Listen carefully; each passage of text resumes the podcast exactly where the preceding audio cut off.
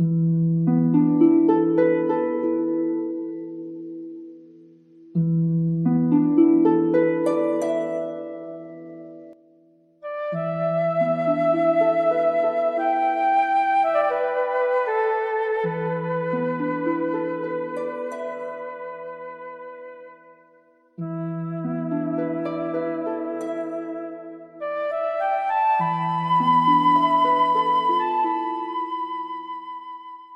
けましておめでとうございます。今年もよろしくお願いいたしますお願いします。この番組は雪のりのゆるゆるゆるしてトーク略してゆるとくです私パーソナリティの敷居ゆきとののでございます。よろしくお願いします。ということで、お正月気分で始まってみましたけど、はいなんかちょっと BGM でね、お正月の気分が味わえてよかったですね。私は良かったと思いましたよ。いい、ちょっと心機一転ね、いつもと違うからね、始まったぞって感じがしてね、今年がね。あのーおせち、食べました？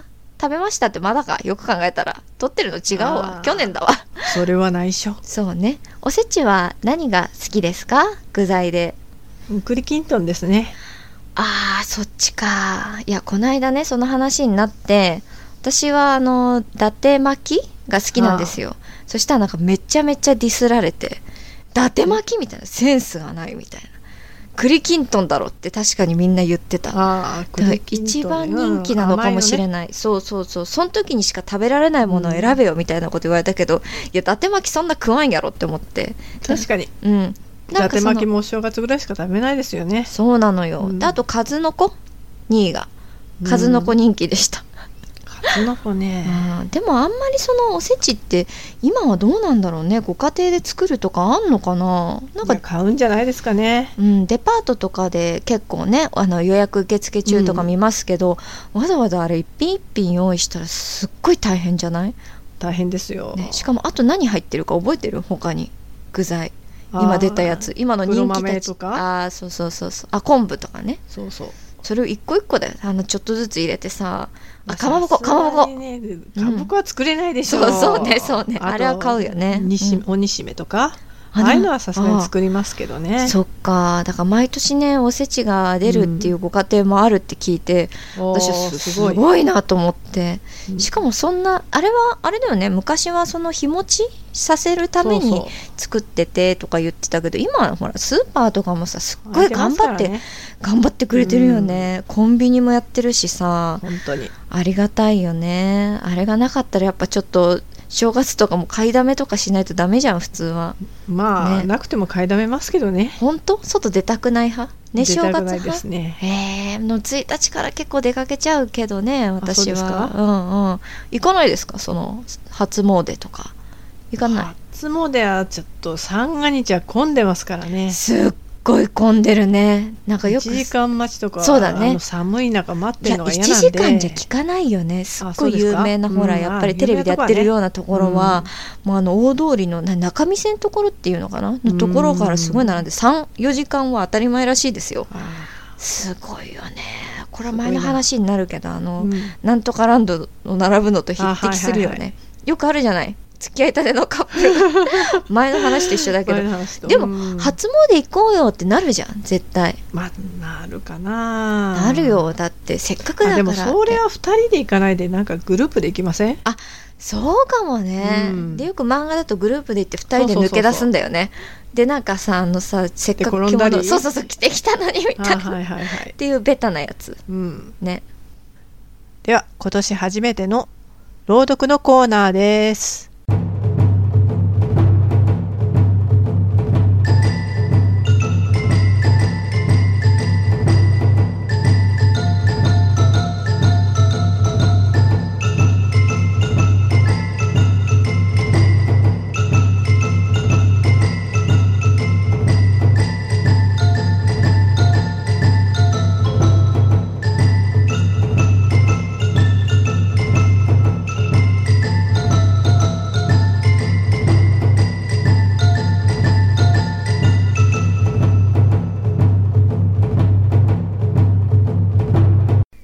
第15回怪奇昔話第1話黒い蛇昔の江戸に太平という商売人がおりました。この人は愛人を囲って妻に辛く当たったので、それが原因で哀れにもその妻は死んでしまいました。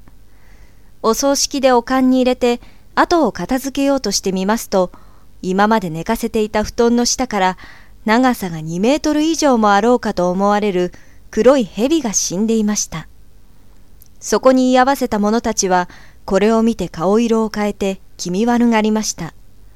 誰一人としてそれを片付けようとしませんでしたが、そのままにしておくわけにもいかず、店の小僧さんを呼んで嫌がるのを無理やり片付けるように命じて、遠く離れた海に捨てさせました。するとその蛇が生き返り、捨てた小僧さんの先に立って、のそのそと這いながら家に帰り、確かに中に入ったと思ったのですが、それっきりどこを探しても見つかりませんでした。これには何か深いわけがあるだろうと、一同の者は皆不審に思いましたが、肝心な家の主人は一向に気に留める様子もなく、平然としていました。この葬式から四十九日が過ぎると、すぐに主人は例の愛人を家に入れました。愛人の方も世間の人への外聞も気にしない様子でしたが、その翌朝になり、顔色を真っ青にして、どうか私と別れてください、と言います。さすがの太兵も驚いて、その訳を聞くと、私にはとても辛抱できません。思い出すだけでぞっとします。大きな黒い蛇が来て、いくら呼んでもあなたは起きないし、それはそれは恐ろしい目に遭いました。どうかこのまま私と別れてください。と声を震わせながら話したので、無理に引き止めることもできず、そのまま別れることになりました。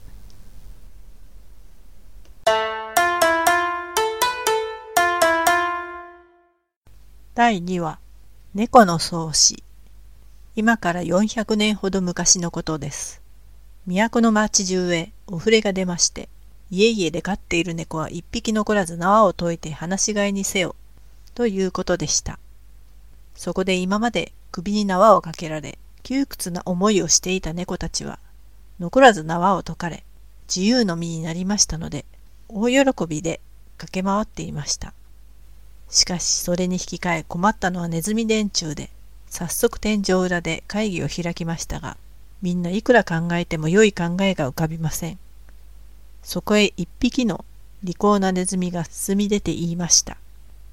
こんな風に猫が放し飼いになったら、食べ物を取りに出ることもできません。私たちは飢え死にしてしまうほか、しょうがありません。ついては私の知っているお寺に、非常に情け深い和尚さんがいますから、一つお頼みして、猫を元の通り縛ってもらうことにいたしましょう。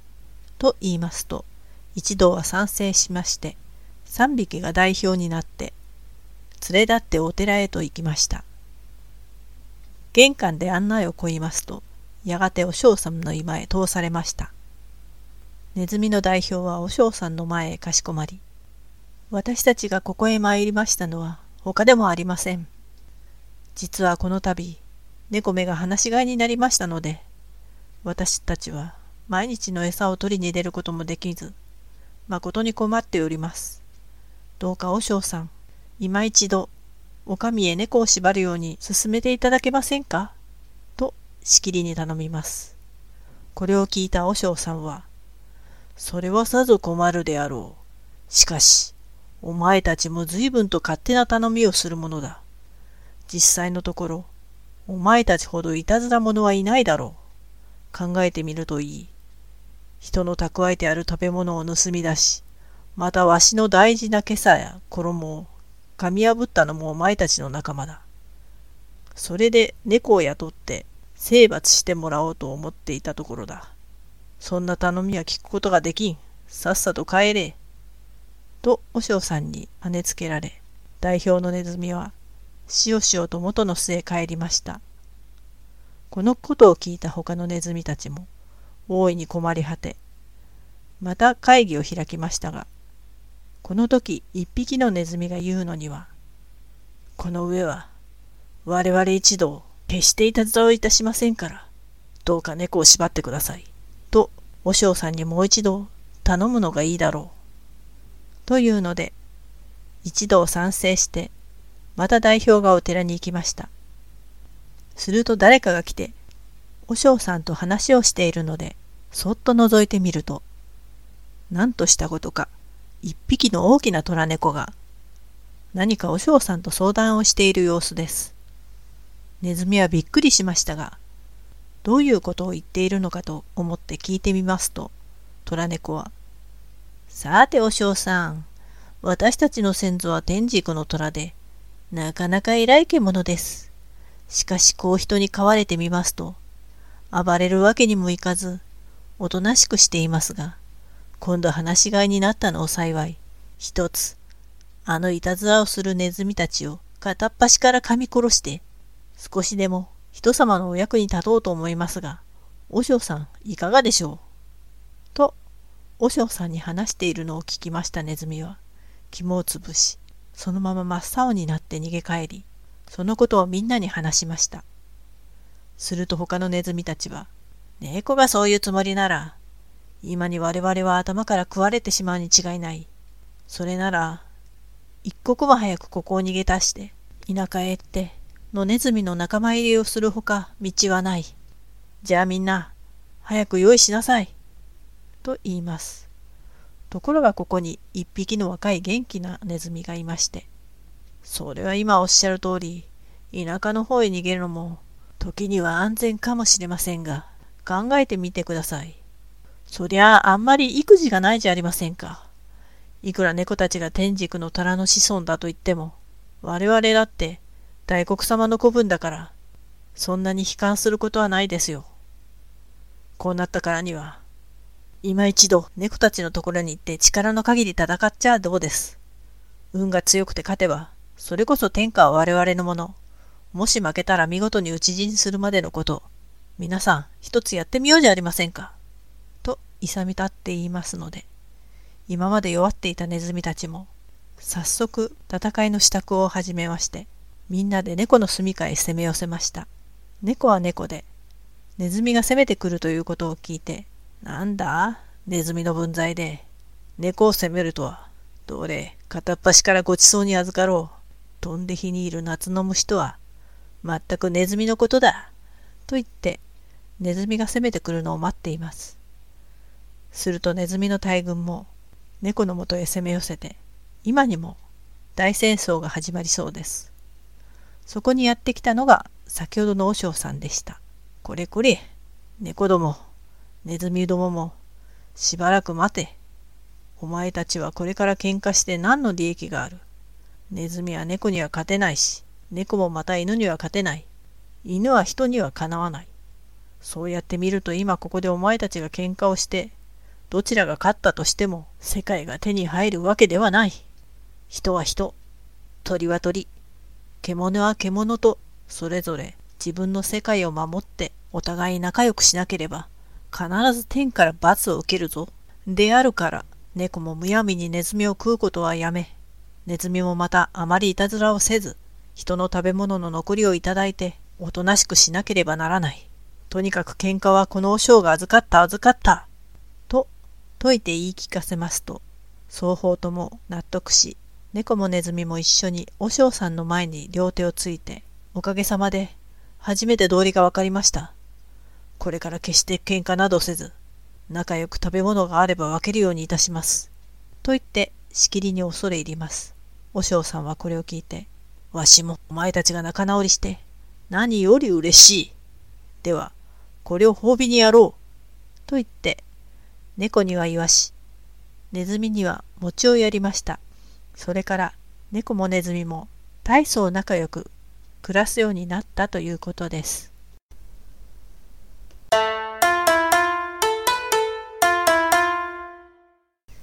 猿神退治前編その1昔々山国のある冬のことでした。旅の僧が毎日歩き続けてとうとう飛騨の国まで行った時に山深くで道に迷ってしまいました。方角さえもわからずどうにかして山を出たいと思いましたがどうやっても出られません。せめて木こりの通る道でも見つかればと必死に探した結果、ようやくそれらしい木の葉の散り積もった上をかき分けていくと、そこは行き止まりで、大きな滝の水が高く広く落ちているところに出ました。そこを登っていくわけにもいかず、旅僧は心の中で仏に助けを念じますと、不思議なことに人の足音が後ろの方から近づいてくるのが聞こえたので、振り返ってみると、傘をかぶった一人の男が荷物を背負ってやってきます。やれやれ、やっと道がわかるぞ。と内心非常に喜んで道を尋ねようとすると、その男は旅僧の姿を見て怪しんでいるようでしたが、それでもこちらにやってくるようなので、旅僧の方から近づいて話しかけました。おやまあ、あなたは一体どこからいらっしゃったのですか？それから、この道はどこに通じているんですか？と聞いてみましたが、男は旅僧の問いかけには答えようとせず、恐る恐る滝の方に近づいていきます。旅の僧はその黙ったままの男を不気味に思い始めていると、その男は急に滝の中に消えてしまいました。これを見た旅僧は、あっと思わず叫びました。そしてしばらくは唖然としていましたが、引き返してまた道をさまようことには耐えられず、寒さと上で到底この山の中で一夜は過ごせまい。どうせ死ぬならあの男のように滝に身を投げた方がましだ。と素早く諦めて決心して、御仏よ、南無、五世を助けたまえ、と祈って滝に身を踊らせると、顔に水がかかり、そして気が遠くなるような気がしました。旅僧はもう溺れて死ぬだろうと思いましたが、目を開けると滝を通り抜けていたのでした。よく見ると滝の中に道が開けています。行く先を見ると山のふもとを回ってうねうねと細い道が続いていました。旅僧は喜んでその道を急ぎました。ほどなく向こうに大きな山里があり、家々がかすかに見えます。いよいよ元気になり、かけるように近づくと、あちらからも誰かが走ってきます。そして近づくにつれて、それが先ほどの男で、後ろからもう一人、浅黄色の紙紐をつけた男を連れて走ってくるのがわかりました。双方が出会った途端に、紙紐をつけた男が旅僧を捕まえて、やった捕まえた捕まえたと喜んでいます。旅僧はびっくりして、何なんですか？これは一体どうしたというのですか？と言うと、その紙紐の男は、まあいいから黙っておいでなさいと言って、旅僧をどんどん引っ張っていきます。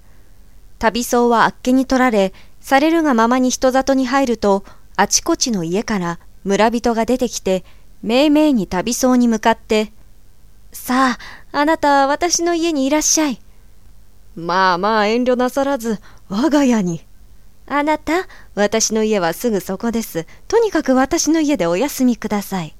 と言って、自分たちの家に連れて行こうとします。なぜみんなが自分をこうまで歓迎してくれて家に連れて行こうとするのか。僧侶が不思議に思って見ていますと、上下の男が、お前たちはどうしてそんなに騒がしくするのだ。それなら氷の司殿に決めてもらえばよかろう。と言います。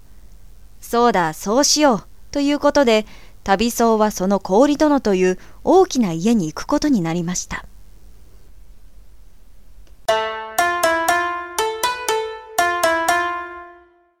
猿神退治前編その2氷殿の家からはいかにもそういう権力者らしい雰囲気の老人が出てきてちょっと旅僧のことを見てから誰がどこから捕まえてきたのだ？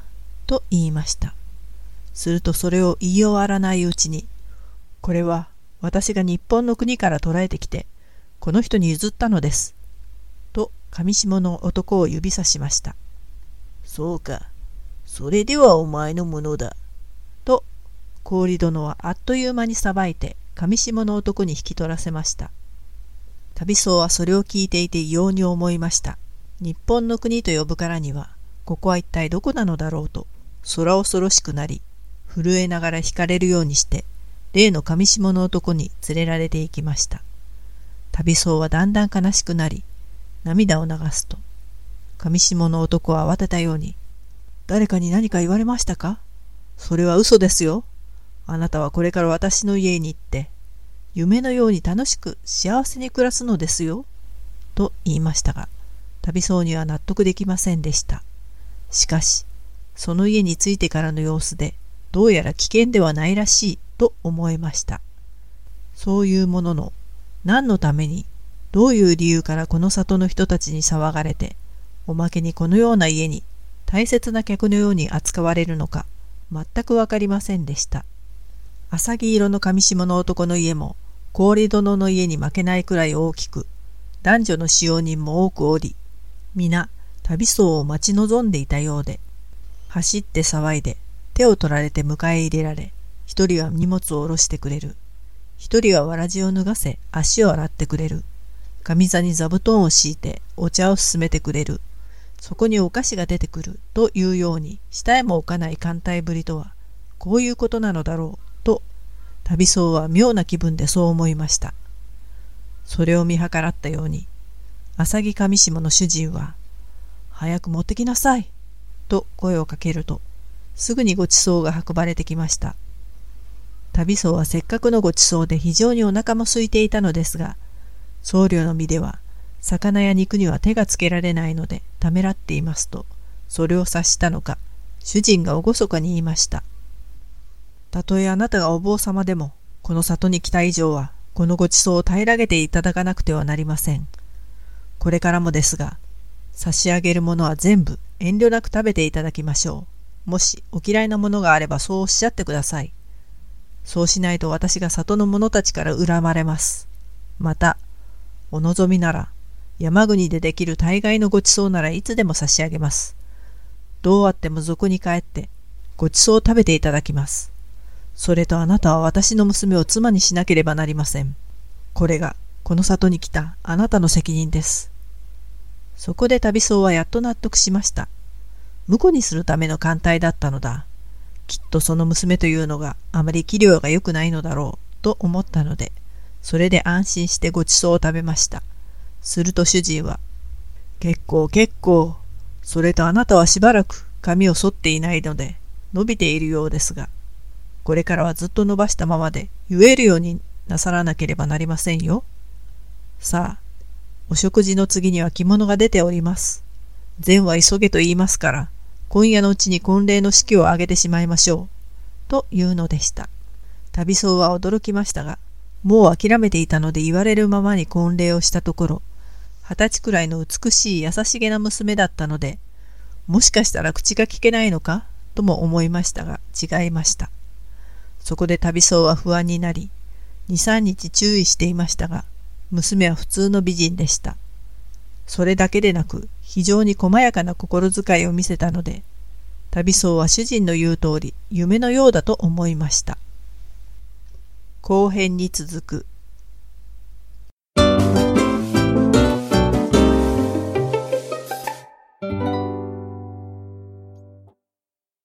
トークのコーナーです。イエーイせっかく正月なので、ちょっと正月に関係ある話で続けようかな。ああ、そうですか。うん。福袋とかって買います？毎年？買いま最近買いませんね。昔はね、買ったんですけどね。うん、ね、私も昔は買ってた。うん、最近買ってなくて。え、どういう福袋？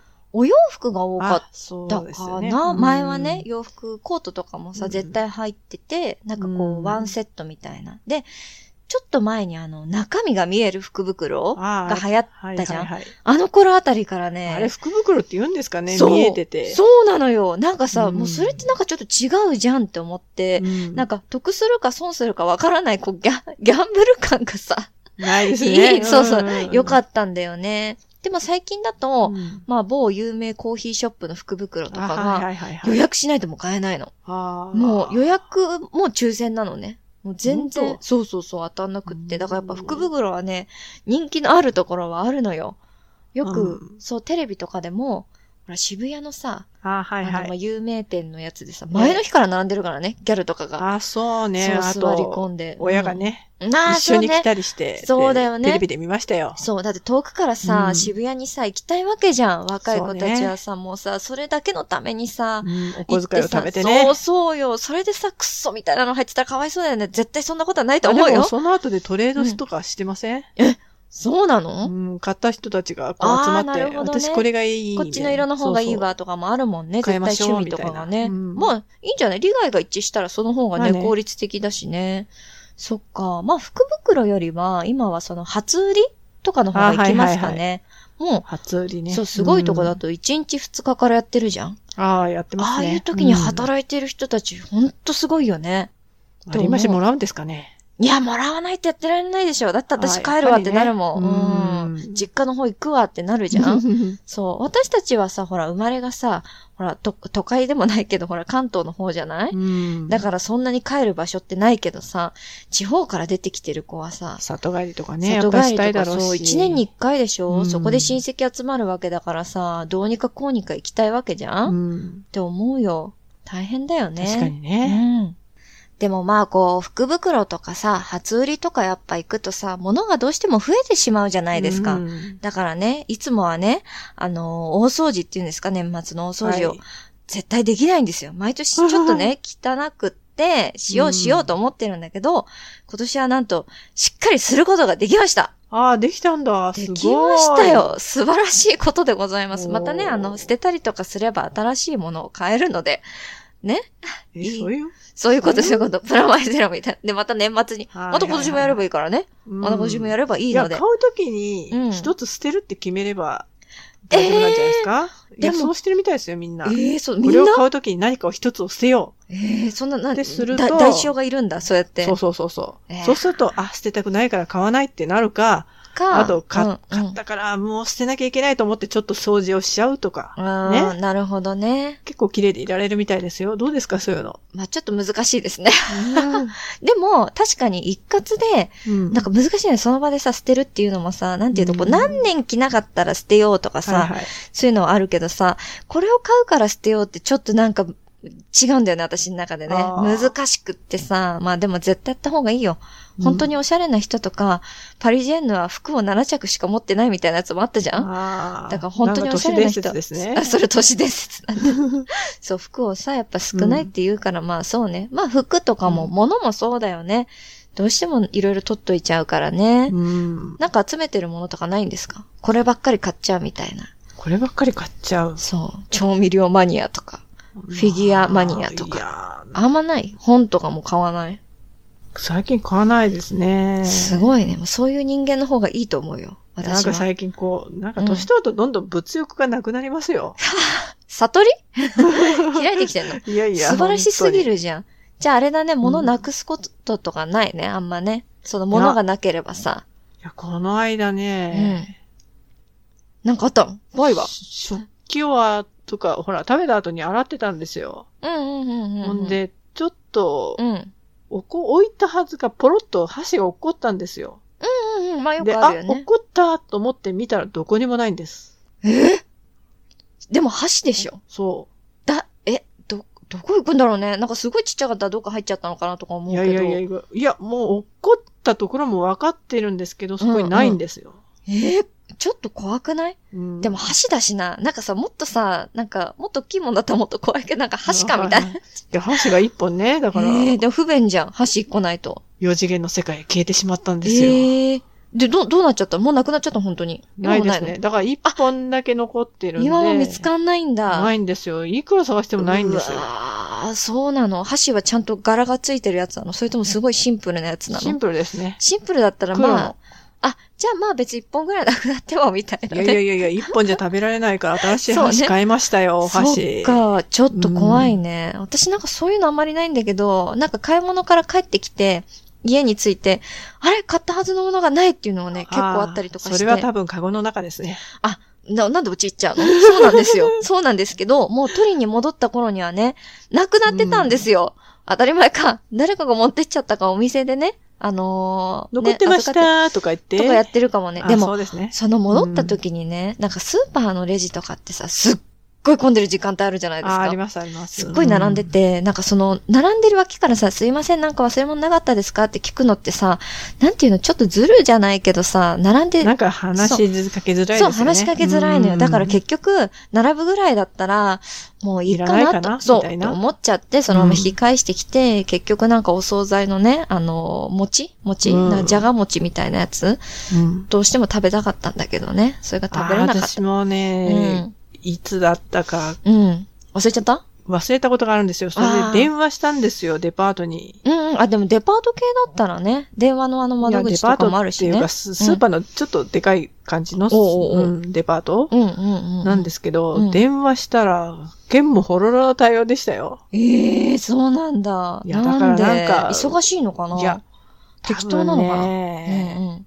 騙してると思われたんじゃないですかね。あ、こっちが？そう。あ、物ないです、ないですって言って。そうそう、入れたはずなのに、入れてもらったはずなのにないです。いやでもさ、それってそういう人もいそうだよね。うんなんかさ、真面目に生きてる人もさ、いるのにさ、そういうことする人のせいでさ、ちょっと損する部分もあるじゃん。そうなんですよ私はね。痴漢の冤罪もそうだと思ってるからね。痴あの、そう、痴漢、痴漢の冤罪もそうだと思ってる。実際やる人がいるから、男の人が疑われちゃうわけであって、うんなんか、あ、でもあれ女の人がこの指南金が欲しいからわざと、えそういうふうに言うってこと？うん、人もいるらしいですよ、中には。ねえ怖い。でも、そう、いるよね。でもさ、うんそういう女の人のせいでさ、痴漢とか言ってまた冤罪なんじゃねえのかって思われる女の人がまた出てくるってこう、また悲劇の繰り返しになっちゃうからね。まあそうなんでも今電車とか乗ると、その男の人はさ、カバンをほら下に置いて両手をさ、万歳してさ、もうなんていうの？手を上げろみたいな状態になってるわけじゃん。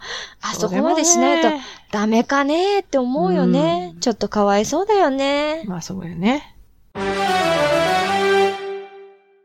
はい、お時間が参ったようです。早いね。いつも本当に早いよ。早いですよ。ね今年初の雪のりのゆるゆる許してトーク。え出た。今年初ね。初ですうん、まあまあまあ、そうよね。うん本当に初だからね。いや、いいのよ。日本人がさ、ほら、初好きだなって思ってたからね。やっぱ、つけたわね初はやっ。ぱり特別ですからね。だよね。1月は何でもいいよね。はい、初電車、初日の出。まあ、初日の出は普通か。なんか、何でもつけるじゃない？まあまあ、あ、ごめんなさいね。いい続けてくださいね。うこのラジオは月2回、第2と第4の日曜日にお送りいたしております。ん。はい。次回は1月26日の配信予定です。おー。そうですよ。はい早いです。、またお会いできますようよろしくお願い申し上げます。お願いします。なお、この番組で使用された番組のオープニング曲、朗読のテーマ曲とジングル、そしてエンディングはミュージックサイト魔王魂さんから、ジングルは BGM サイトムズムズさんから使用させていただきました。いつもありがとうございます。ありがとうございます。初ありがとうございます。今年もよろしくお願いします。うん今年もよろしくお願いします。すごくお世話になると思います。本当ですよ。そして私のサイト、花黒とマイナー設置の番組宛てのメールフォーム、もしくはツイッターの敷居行き宛てのダイレクトメッセージも受け付けておりますので、ぜひぜひあなた様のご意見ご感想ご質問などお便りをお寄せくださいませ。初お便りお待ちしております。初お便り欲しいですね。本当だよ。もうみんな送って、恥ずかしがらずに送って。そうですよ。本当だよ。さあ、どんと来い。どんと来い。どんと来いよ。ということで、また次回配信までごきげんようさようなら。敷居ゆきと、ののでした。バイバイ。さようなら。